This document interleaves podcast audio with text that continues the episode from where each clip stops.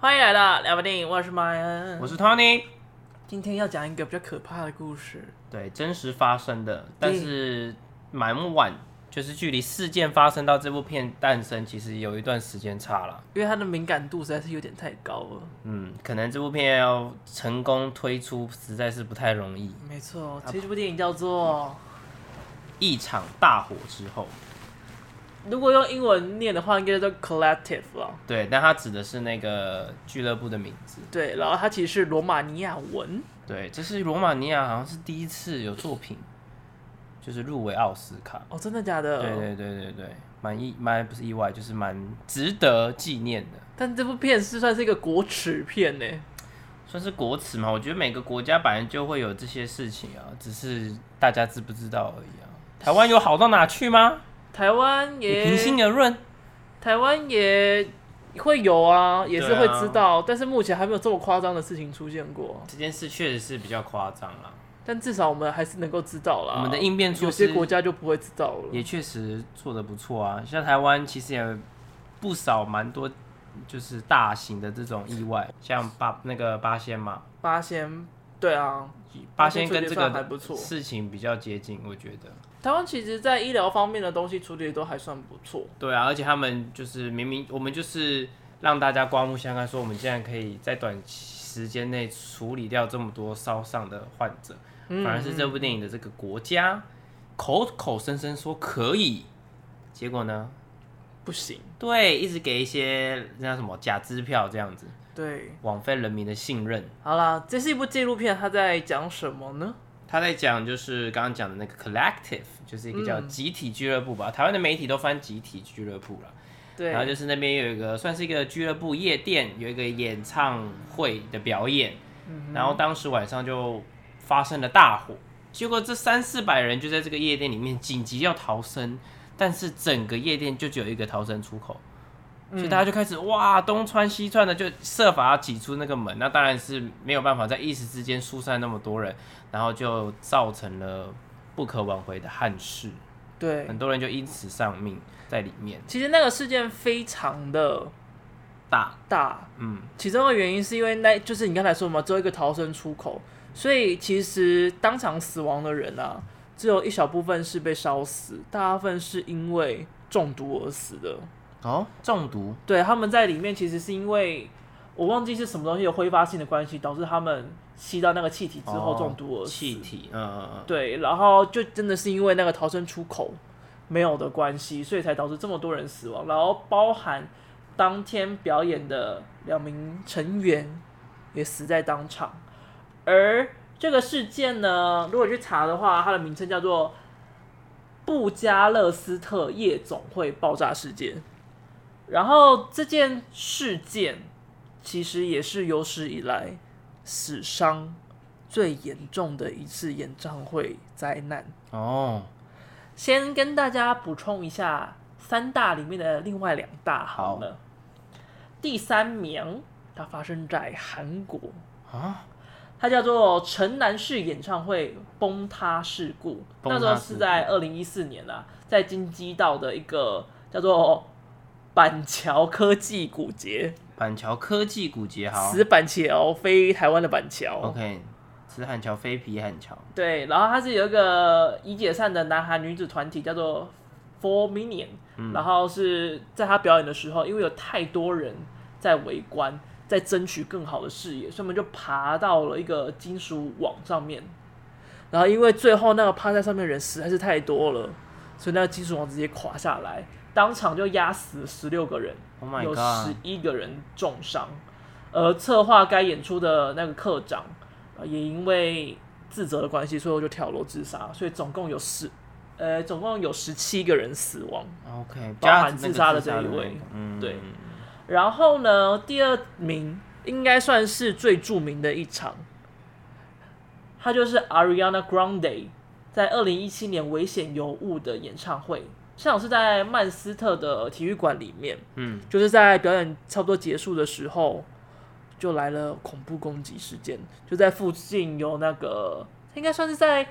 那个贩卖商品处那边，纪念就有自杀客，就引发爆炸，所以那个时候总共有二十三人死亡，嗯一百一十九人受伤。哦，对对，这个蛮有名的。对，因为那个事件这么大的原因，是因为这是呃美国从哎、英国啦嗯，从二零零五年的恐怖攻击之后最大的一起，然后同时也是从来没有过这么大的一个表演馆受到攻击过。它明明就是一个两万多人的表演场地，是但它的死伤人数却比第一名还要来的少，大概少了一半。所以就是那个，可能就是那个表演场地就是规划比较好的逃生嘛，是这样吗？其中一点是啦，但是还有另外一点不是，那是因为呢，第一名的这一场，也就是今天故事的主轴，他其实现场只有死二十六人，嗯哼，对，另外三十八人是在医院死亡的。就是有的人在事发过后的几天，甚至到几个月之后，就有点算是离奇的身亡了，他们的死因是因为细菌感染，是医院的疏忽啊。你应该觉得很奇怪吧？就是怎么会有人是因为细菌感染而死？这在一般的国家啊，状况应该是很少听见这种事情的。对啊，而且他们都已经逃离了那个大死结了。对，之后竟然在就是相对心里会觉得比较安全的医院，然后发生这种死亡的原因，这就是因为，其实，在医院里有非常多的漏洞跟弊端存在。没错，当时还有一件，就是那个例子有特别被举出来，是最夸张的，是这个病人，他其实原本只有十到十五 percent 的面积是有烧伤的，嗯，但是他死亡的时候，他全身上下都布满了绿脓杆菌。杆菌，嗯，对，代表说他全身已经是被细菌感染到全身溃烂的程度，嗯，是非常夸张的。然后他就这样躺在床上，工作人员，医院的工作人员哦，在那个病患根本就还没有死的情况下，就直接拿布把他整个人脸都盖着，哦，就直接把他当成死者在对待。这样说，其实医院人根本不在乎他死是死是活、欸嗯，你就可以想象得到，当时医院给出来的环境条件以及照顾的方式是多么的可怕。而且对一个烧烫伤的患者，其实那时候是最最敏感，就是对于空气的那些细菌啊，或是可能会造成他细菌感染的东西，都是要非常小心的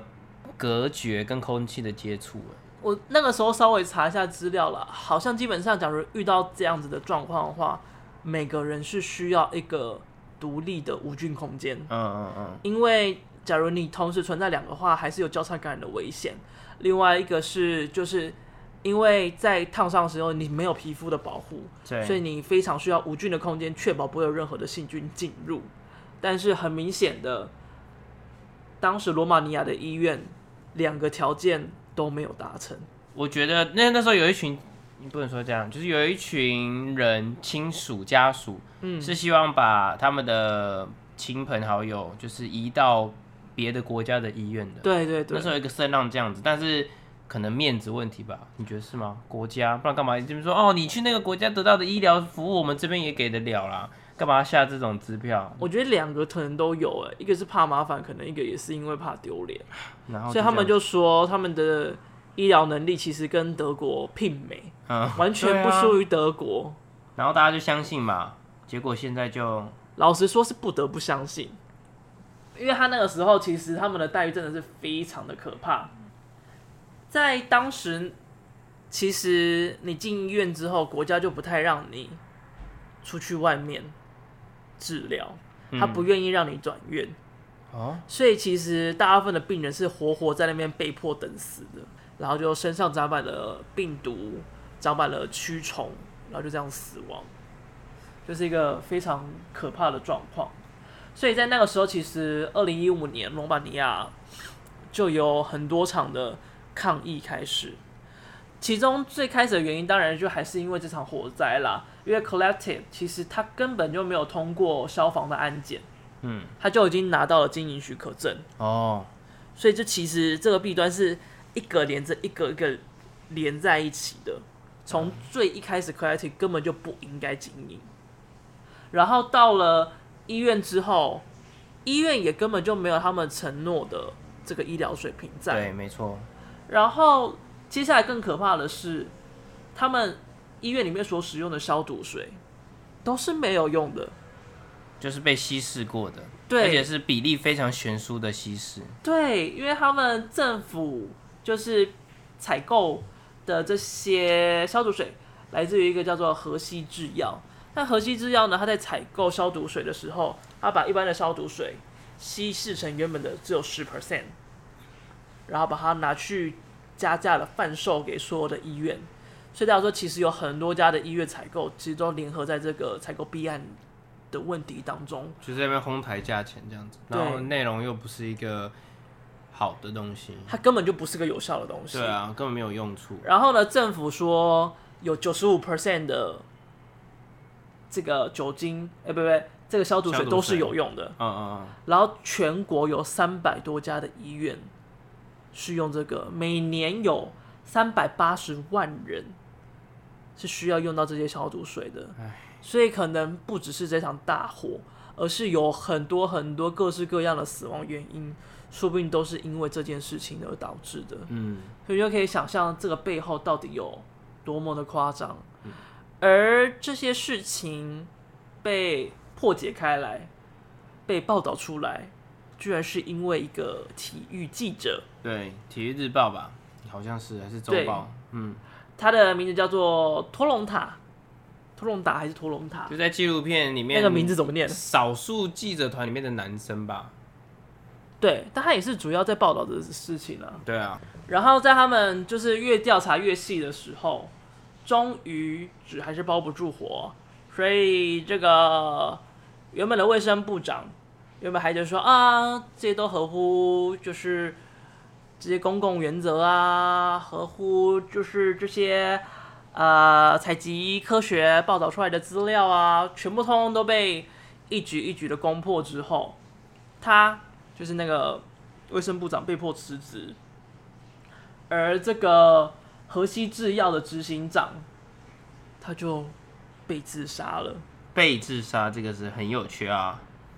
有趣的点是啊它，是被自杀，什么叫被自杀呢？被是一个被动时态，被动语态啊，对啊，就是代表说他被杀了对，但是呢，以警方是判定他是自杀性的可能居高啊，啊，但是啊，罗马尼亚的警方那边啊没有明确的指出他会是他是被杀啊还是是自杀啊。是是是，就是有一个做的很好的断点，对啊，但是因为他是一个车祸现场啊，所以他们推测啊，他杀的几率不高，嗯，所以要么自杀啊，要么被自杀啊，对，至少还没有给出个明确答案啊。没错，就是一个罗生门，这如果就政治人政治的断点就是这样做对做成的，对吧？如果你是在啊、新疆或是在上那个香港，啊那就一定被判定是自杀啊。对、啊，缅甸也是啊，对，所以呢，很多人在进入一些危险地带的时候，会先发表一个不自杀宣言，对，而且呃近期前阵子蛮常出现的啦。对，就是像香港啊，或是那个谁，黄明志嘛，对他们都有宣布一下，就是哎、他们不会随随意意做这种事情。对，就为了怕那个警方故意操纵或修改一下那个验尸的结果，这样，或者是帮你伪造一个自杀声明书，嗯然后嗯，对就看起来就好像是自杀了一样，所以叫做被自杀。对，而他被自杀的原因，当然是因为他知道太多人的名字了。嗯，只要是牵扯到他弊案的人，有很多很多政府里面的大人物存在。对，大家看过《痞子英雄》的人应该就知道啊，知道太多秘密的人。然后，如果你那时候突然贪心，咬着这些秘密反跟大老板要钱，要封口费，那你就是必死无疑啊！会有人这么白目吗？有啊，就是尤其是这种这种条列条状的这种，这叫什么？棒状物不是这种那种一层一层关系的这种连带性的啊、中间跟下面的人最容易起贪念，然后就反而想要抓着这些秘密反咬上面的人。拜托，上面那都是何方神圣啊！上面人最贪了啊、对啊，但上面的人就是不允许你这样子，一个小兵就是毁毁了我的计划，所以就是把断点做好，处理干净。哎呀，对，所以他们就被干掉就被了，干掉了，封口就直接把你封口，不用封口费，直接封口你，告 诉你。直接封了你下半辈子。是的，是的，所以啊，这位执行长他就被被自杀了嘛。嗯哼，然后呢，原本的那位卫生部长也辞职了，所以当然来了一个新的卫生部长，他叫做弗拉德沃库列斯库。对，就是罗马尼亚的名字，大家就听听就好。反正我对就称呼他为新任部长，对，不然那个名字实在是太难念 简了。称新任部长。新部新部，好，这位新部呢，他其实我觉得他还蛮认真的，欸对他真的有想要出来改革，但是这真的实在是太难了。对实小虾米对抗大金鱼，算是小虾米对话到金鱼嘛，他其实也不算小虾米，他蛮大虾米的。但对于这个体制的话，他真的就是小虾米啊，我觉得小虾米应该比较算是平民是不是？平民，哦，我觉得它应该算是这个一算是一只大金鱼，嗯，但是在这个海洋里面怎么翻还是只捞得起浪，嗯，但是也不会造成太大的影响。我觉得这这让我想到《我们与恶的距离》那个嗯刘昭国，就是温升豪的角色，跟他的老婆嗯讲说：“你留在体制内，你就要想办法改变体制啊。”可是你看，很明显嘛，那个女主角叫什么名字？贾静雯那哼，个角贾色。静雯，我只记得她本名叫贾静雯，好，贾静雯那个角色很明显，她留在体制内，可是她半妥协于这些新三社的新闻抢快的东西，半妥协，嗯但她当然还是有盯住这样子。所以要在体制内改变体制，其实也是一件蛮难的事情。超级困难，对，不管是对谁啦，不管你是在公司里面，你是在政坛上面，或者是你在家庭里面，嗯，想要做出改革，永远不会是一件容易的事了。尤其是那种不成文但是已经流于形式的一些规定。你是说跟导演上床对啊？啊，就是你要做这个，你就必须要这样子啊。要得到好成绩就要被 Tony 怎样啊？，对啊，要说服我啊，表现出你的积极呀，那男同学怎么办呢？表现出你的诚恳啊。怎么样表现？男同学要怎么表现？就是例如把你一些认识的朋友也找来啊， 什么啊找来一起补习，然后对招生很多人很棒啊，这样子啊，哦，什么科目的生？都可以啊，都可以啊，多来听听嘛，有听有机会嘛，哦，只要纳入麾下，再找适当的时机处理掉。那 个大家记得哔报哔警哔是警察哦嗯咯呃什么号码？记得拨打一下。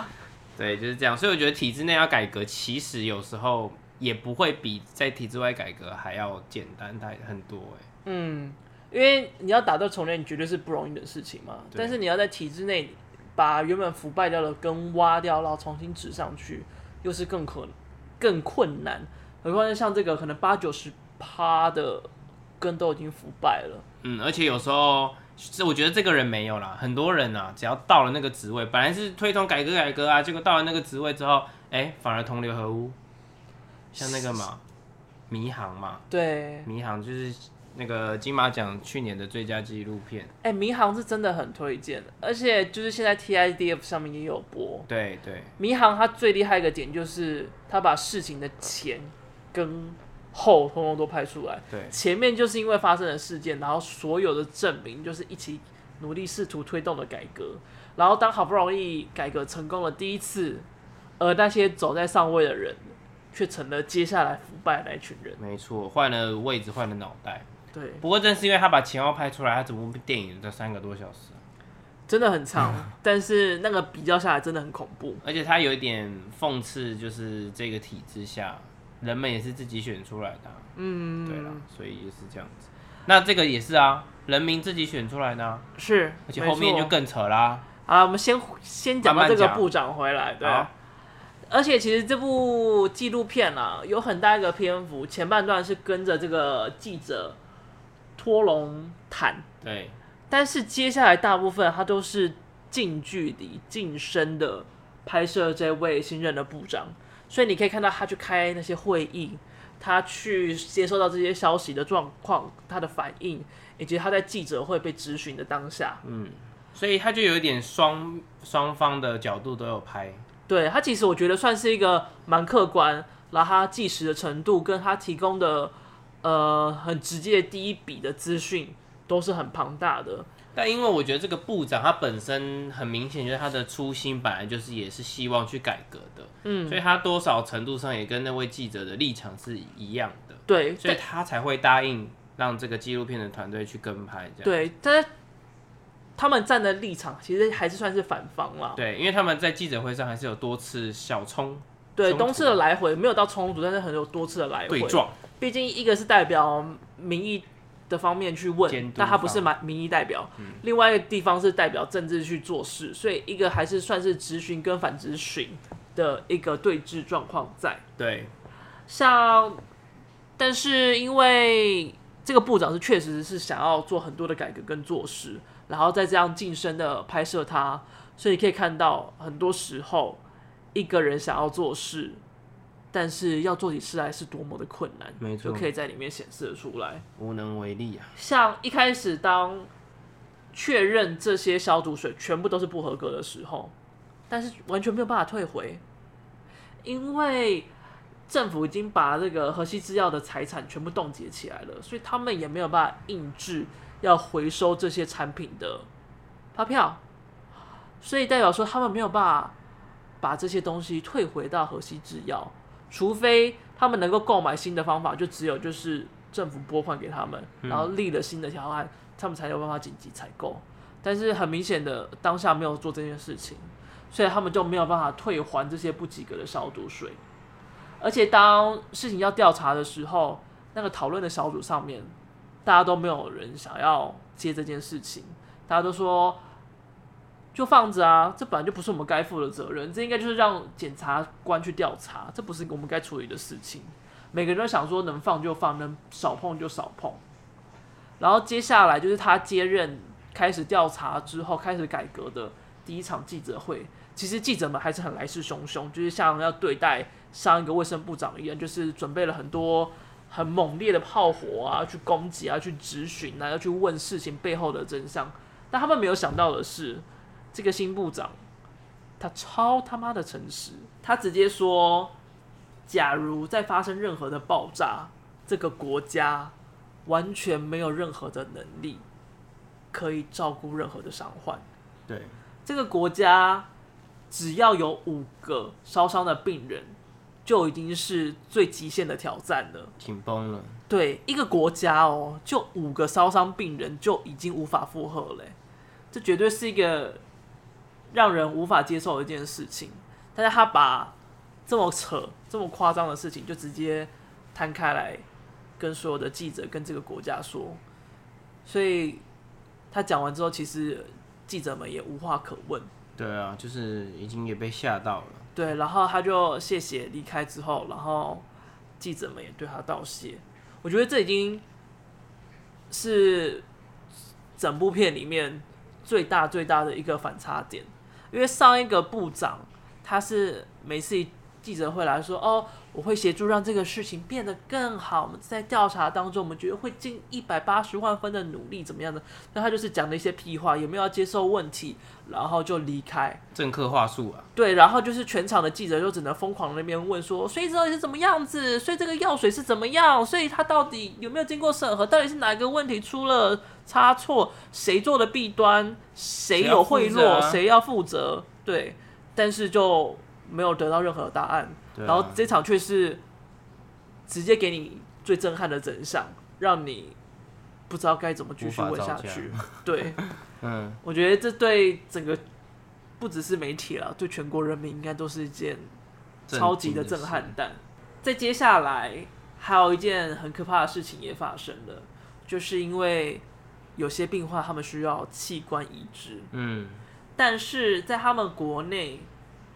其实没有医院是有器官器官的移植的相关，应该说没有办法技术吗合法的制作，因为他们缺少了一个部门存在，而没有那个部门的话，器官移植结束后，没有人能够帮那个病患进行复原。哦，复原，对，就是在复健这个过程当中会出现问题。但是市长就疯狂的施压说：“哎、这个病患就是有这个需求，然后我们这家医院明明就有许可证，为什么不要那么做？”嗯，但是这家医院叫做圣玛利亚，它其实在里面的时候也透过电话，在这部纪录片里面也透过电话，就是发证的那一位教授、那位专家，还有说，就是因为高层的施压，所以其实这家医院是不合格的，他依然发了证书给他们，哦，就是有这么直接明白的证据出现。但是当新的部长他要公布这件事情的时候，那位专家劝他不要，你能够想象不要的原因是什么吗？怕他被灭口，怕他也被断点。诶、其中一点是这样啦，但这个是蛮击败蛮唱苏拉的。怕引起民众恐慌。对，其实其后面还有另外一个，我觉得比较幸福力的是这一个，因为假如就是连医院的许可证这件事情其实都是造假的话，那代表说可能整个国家的任何一家医院都都不不能足相以信。信任。那如果人民无法信任这个国家任何的医院，那代表说所有的就医都会是一个状况，而整个国家的信任体制就会完全的崩溃。所以他就建议他说，最好不要公布这件事。对当然，我相信有一部分也是因为他为了自保啦，而另外一部分他说的确实也有道理，而且确实因为这件事情，其实导致人民跟政府的不信任关系扩张的非常非常严重。二零一五年也是罗马尼亚，就是在他们呃走向民主化之后最严重的一场抗争。嗯，对，对你去查罗马尼亚的历革史命的话，二零一五年是有一个很大的篇幅在撰写的。对，算是罗马罗马尼亚史上第二大的革命。然后在这部片的最后，也是一个最大的震撼弹啦，对，Oh my God，也就是在二零一六年的选举，事发的隔一年，对刚好要碰到选举。在那一年的时候，因为你知道二零一五年这么多有关于弊案啊、贪腐啊这些的抗争，要求政府下台。执政党下来，对，而这个执政党其实就是社会民主党。嗯，然而，在二零一六年的选举，他们却拿下了几乎八成的票。啊，这些投选民席咧，冲啥？对，就不懂到底发生什么事，而且这是社会民主党有史以来得票率最高的一次，哦，还得票率最高，所以就会大家都想说，这到底什么意思？我们对啊抗争了这么久，真的有意义吗？这些人是渔民吗？对，我觉得应该智是啊啦障选民，智障选民。但是它还有另外一个很大的原因，从投票率来看。对，分析一下这个投票结果。十八到二十四岁的人，总共只有五 percent 的人投票。年轻人都不参与政治啊！台湾曾经也出过这个状况，年轻要走上街头，要投票啊！然后二十八岁到三十四岁，只有十 percent 的人投票。你不觉得这个状况好像在二零一六年那个区段特多吗？像美国川普当选，也是因为极少数的年轻人去投票。然后还有英国的脱欧，也是因为没有人去投票，所以就导致脱欧。所以其实民主体制上有很多走向呃比较不好的局面，很多都是因为年轻人、青年的政治冷感而导致的。嗯，我觉得这个世代有一个政治冷感，的确有。可是我觉得这几年台湾嗯年轻人对于政治的好奇心吗，或是对于政治的发言的想法反而更多元。那是因为台湾的亡国感还蛮严重的。我觉得最重点的起因点还是因为那个，就是太阳花学运这件事情，算是近代影响最多学生走开上始街头，对，然后开始去愿意了解政治的很大一个因素。然后后来又发生香港的事情。对，所以其实台湾人应该是还蛮怕，就是会变得像香港这个样子。嗯，有一些亡国意识，就像你刚刚讲的，而且另外一个点，我觉得也是因为其实蛮多台湾人很自傲民族这件事情。你看有多少的华人国家，有多少的亚洲国家啊都很羡慕台湾的自由。对，你看光是那个 LGBT 的事情，台湾是亚洲第一个那个同婚合法的国家、哎，这应该超值得骄傲了吧？亚洲国家，对啊，也真的是华语地区最自由的国家，是什么话都可以讲，什么事都不用怕，可能非但需要怕一下啦。对了，我们也不太会被断点，以前才会了，现在没有了吧？嗯，详情请看《血观音》。所以选举这件事情，罗马尼亚的二零一六选举算是一个震撼弹吧。是，但是我没有查到他二零二零的选举长怎么样子啊。如果有兴趣自己去查，谢谢。二零二零的选举就是他们又就是那个叫什么，现在这个刚刚选上的执政党又下台啦，所以换另外一个党派了然后刚刚那个卫生部长又继续当卫生部长，哦，所以等于是风向转好之后，这部片才有机会再度现身呢。有可能哦、因为这部片其实就是二零一六年就已经拍完，然后二零一九年第一次播映，对，所以确实也差不多是政政党再次轮替的时间，他才再次的展露了这部影片。或者就是因为这部片在二零一九播映，二零二零的选举才改变的、哦，所以其实它的上映其实蛮有政治目的在背后的，就像芝加哥一样，其实蛮有可能的、啊，嗯，因为其实光一个影片可以制造出来的舆论效果还是很大的。，对，没错，你看这部片不止它入围了那个奥斯国卡，奥斯卡的纪录片，它其实也是代表罗马尼亚的国际影片。除此之外，它其实在很多很多的影展跟奖项里面已经获得了许多的奖项了，像是那个伦敦影评人奖啊，还有欧洲电影奖啊、波士顿影评人奖啊等等很多的奖项都已经颁给他们。它算是目前奥斯卡的纪录片里面风声最大的一个吧。嗯，没错，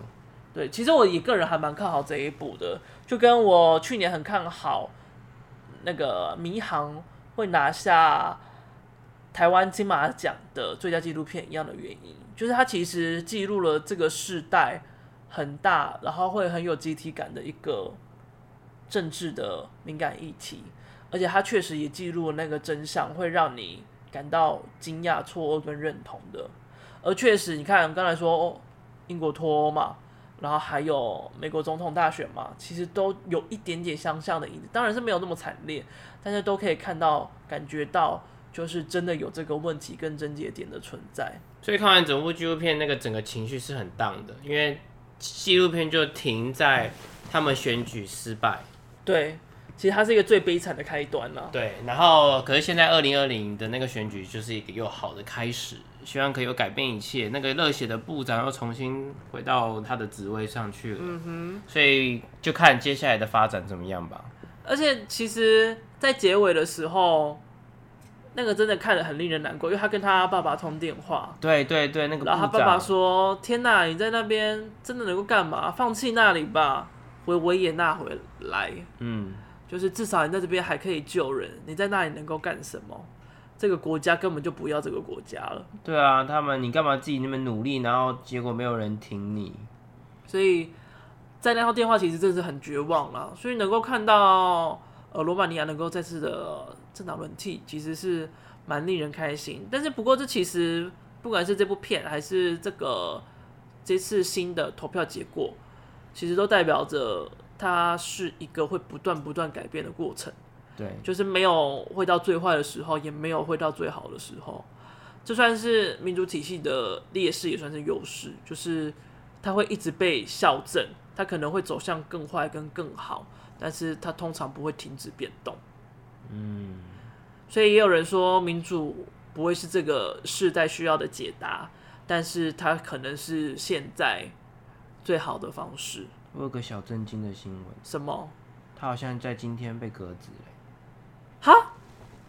你说录音的 right now today 吗？四月，until he was removed in April 14, 2020. First. 2021. 为什么？要现在查一下吗？就在此时此刻，四月十四号。反正就在录音的当下呢，我在今天之前看到的资料都是他，因为去年的大选重新又被选上当那个卫生部长嘛。结果我刚刚看他的维基百科，发现他就在今天四月十四号，因为一些绯闻吗？不是绯闻，怪怪的，什么文 scandal 丑闻，闻所以现在又被革职。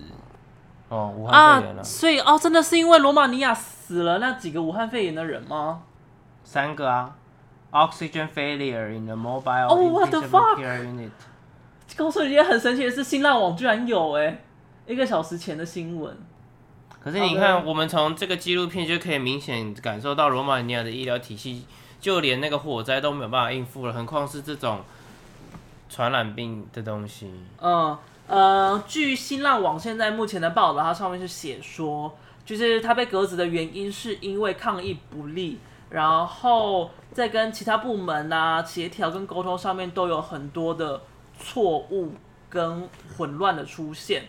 就是自从进入了三月以来，罗马尼亚新冠肺炎的病例是有史以来最高的时候，造成了医疗体系巨大的压力，然后确诊人数也攀高，然后现在全国的病例跟病床已经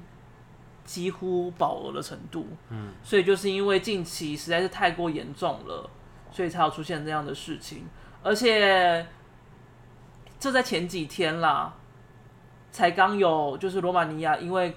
太过于饱和，所以就导致断电，然后供氧系统因此故障，而有三名新冠病炎的患者因此过世的事情。嗯，所以可能就是因为这些疫情太过压力庞大，所以导致他又被革职了。好吧，好啦，希望罗马尼亚可以撑过这段时间。对，大家都要撑过这段时好可间。怕哦！天哪，有点有点吓坏。嗯，啊，最后再补充一件事情，就是我觉得罗马尼亚就是会走到这个样子的程度，其实有一部分也在于它的民主化的这个过程当中，其实走的不是很健康。有点太快速了吗？对，因为它罗马尼亚的革命变成民主，其实大家可能有听过，是在一九八九年的时候的罗马尼亚革命。那个时候是因为就是中东跟俄罗斯，就是苏联啊，但他们的政权垮台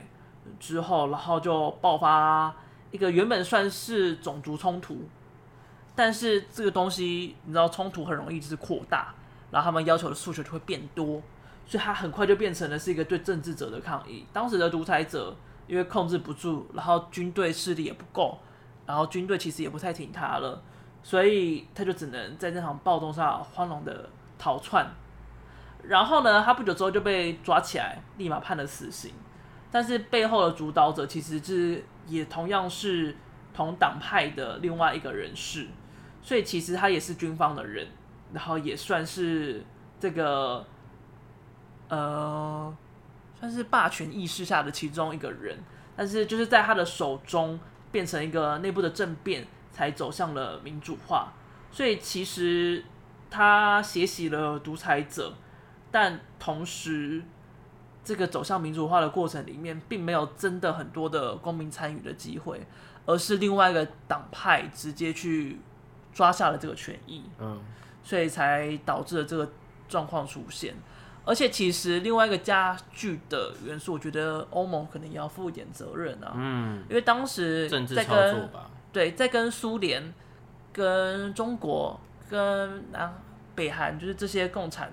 国家们对抗的时候，其实民主国家很大一部分，他们就是希望能够尽量多吸收一点队友嘛，所以就是他们会更快速的去促成其他国家的民主化。嗯，素食素食民主。对，但这件事情就不止发生在欧洲，美国也有发生。美洲近期其实也蛮严重的，像美国不是一直有那种偷渡移民的问题嘛？对其实这也是同样的问题产生过来的，因为呃，南美洲、中南中南美洲那边被快速的民主化的过程当中，其实也有导致很多的贪腐啊，跟一些比较肮脏的人士出现。印度好像也是。嗯，然后所以因此有很多人根本就是生存不济，然后他们唯一觉得有办法让他们自己孩子生存上生存下去的方式，就是把他们丢到美国，对他逃到们美国，他们觉得再惨都不会有留在自己的国家，或者是死在逃离的路上惨，就是至少他们到了美国还有一丝丝的希望存在，对，所以你就可以想到他们的家庭是有多么的绝望。嗯，而促成这个背后也就是相同的原因啦、然后也等于是到了现在这个时候，就是这些促成其他国家过于迅速民主化的国家，他们正在吃着当时造下来的孽。嗯，所以这又再次的证明了民主不会是不一定是一个最佳的解答， Oh my 而且 god！Oh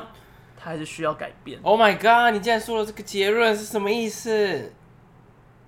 就是这个意思。你是小粉红，中共同路 人，看听你啊，共产是更烂的解答，这中样共可以同路吗？人。 就是我觉得民主跟共共产就是两个极端，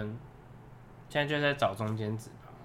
就看能不能生产出第三个对，更适合的东西，因为很明显这两个都没有一个绝对好、绝对坏，对啊，都有优跟弊。但是总是会有人有机会提出改革的方式吧？会的，这个社会总是会进步跟不断的腐败，然后再进步、再腐败、再进步、再腐 败。对，好，谢谢大家。我是什么？安、对，我预告一下这个礼拜天。